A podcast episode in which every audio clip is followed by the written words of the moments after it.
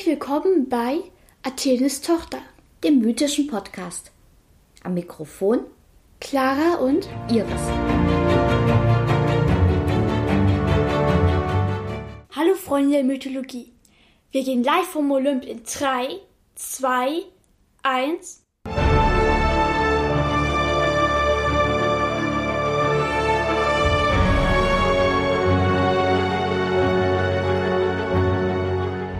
Clara, was hast du uns dieses Mal für eine Geschichte mitgebracht? Wie beim letzten Mal erwähnt, geht es auch heute um einen Krug, auch weil ich den jetzt vielleicht nicht unbedingt haben möchte. Ja, heute geht es um Aphrodite. Ah, aber Aphrodite ist doch nicht die Göttin des Essens und des Trinkens, sondern der Liebe, oder? Liebe, Schönheit etc. etc. Ich mag sie trotzdem nicht. Warum? Sie ist zwar die älteste Göttin, wenn man es genau nimmt. Aber doch nicht älter als Gaia und Hera, oder? Gaia und Hera. Okay, streich das. Aber doch nicht älter als Hera. Doch älter. Älter als die ersten sechs Olympia. Tatsächlich? Wie mhm. kann das denn sein, wenn sie eine Tochter von Zeus ist?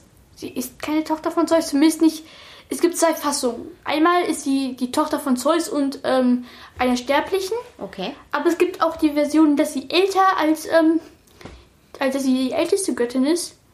Und ja, Sie ging aus dem ersten Mord der Geschichte hervor. Nämlich? Erinnerst du dich noch? Ich sag nur Uranus. Erzähl's uns nochmal.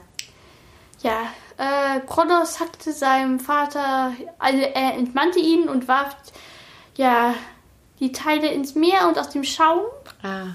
ging Aphrodite hervor. Ah, okay. Deshalb heißt ihr Name auch die Schaumgeborene. Ah, okay.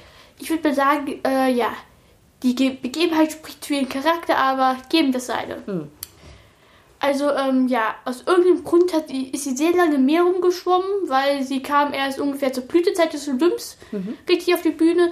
Sie ging nämlich in Zypern an Land, wo sie auf die drei Huren traf. Das war, sind die Göttinnen der Jahreszeiten. Mhm. Also Sommer, Frühling und Herbst. Winter gab es nicht. Sehr gut. naja, wir wissen, in Griechenland wird es nie richtig kalt. Wir mhm. waren da. Ja, aber in den Bergen fällt doch manchmal Schnee, oder? Ist trotzdem kein Winter ab. Okay. Jedenfalls, ähm, naja, die haben sie dann auch hoch zum Olymp gebracht und was glaubst du, was passiert ist? Gab gleich Zoff. Ja. Und warum? Oder warum? Um Aphrodite. Ja. Und was glaubst du, wie die glorreiche Idee hatte, wen sie heiratet? Keine Ahnung. Hera hatte nämlich die Idee, dass sie Hephaistos heiratet, mhm. weil wenn ein akzeptabler Gott ich finde zwar, ich weiß, es ist komplett akzeptabel, aber ähm, ja, Aphrodite heiraten würde, würde es immer weiter Streit geben, aber die haben ja wohl gedacht, auf ich weiß, das kann man nicht eifersüchtig sein. Okay. Ja, die Geschichte haben wir ja schon mhm. gehört, ne? Ja, jedenfalls, sie haben geheiratet.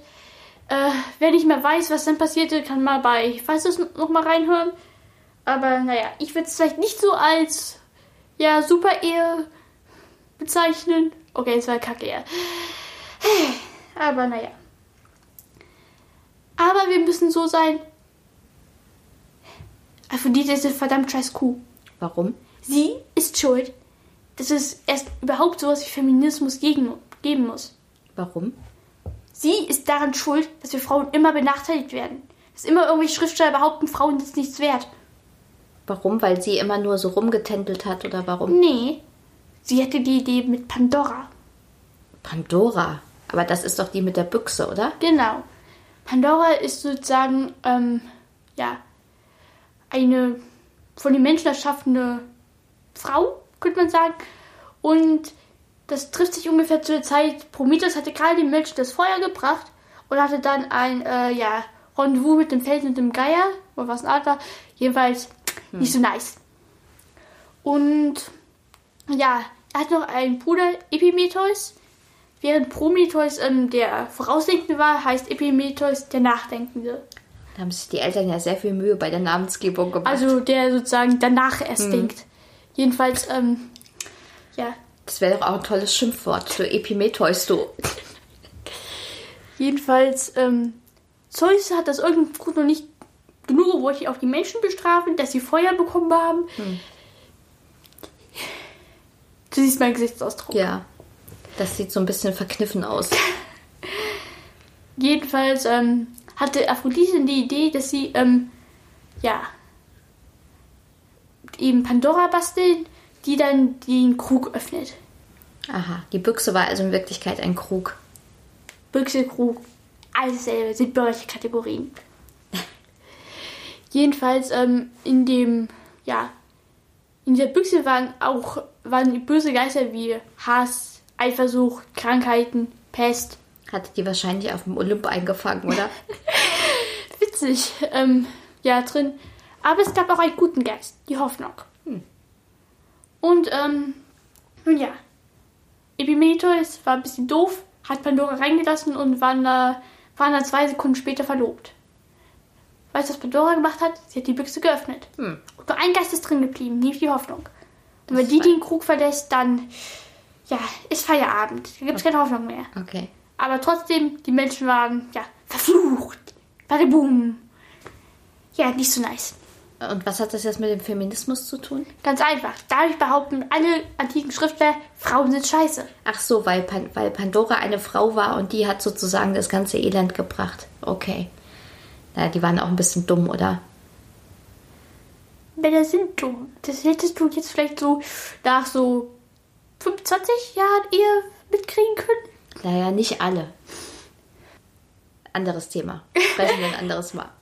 Ja. Naja. Aber sagen wir so, Aphrodite konnte auch nett sein. Es gab mal auf Zypern einen Typ, der hieß Pygmalion. Und ja, der warte, hat auf sowas wie auf seine Seelenverwandte gewartet. Jemand, die richtige. Okay.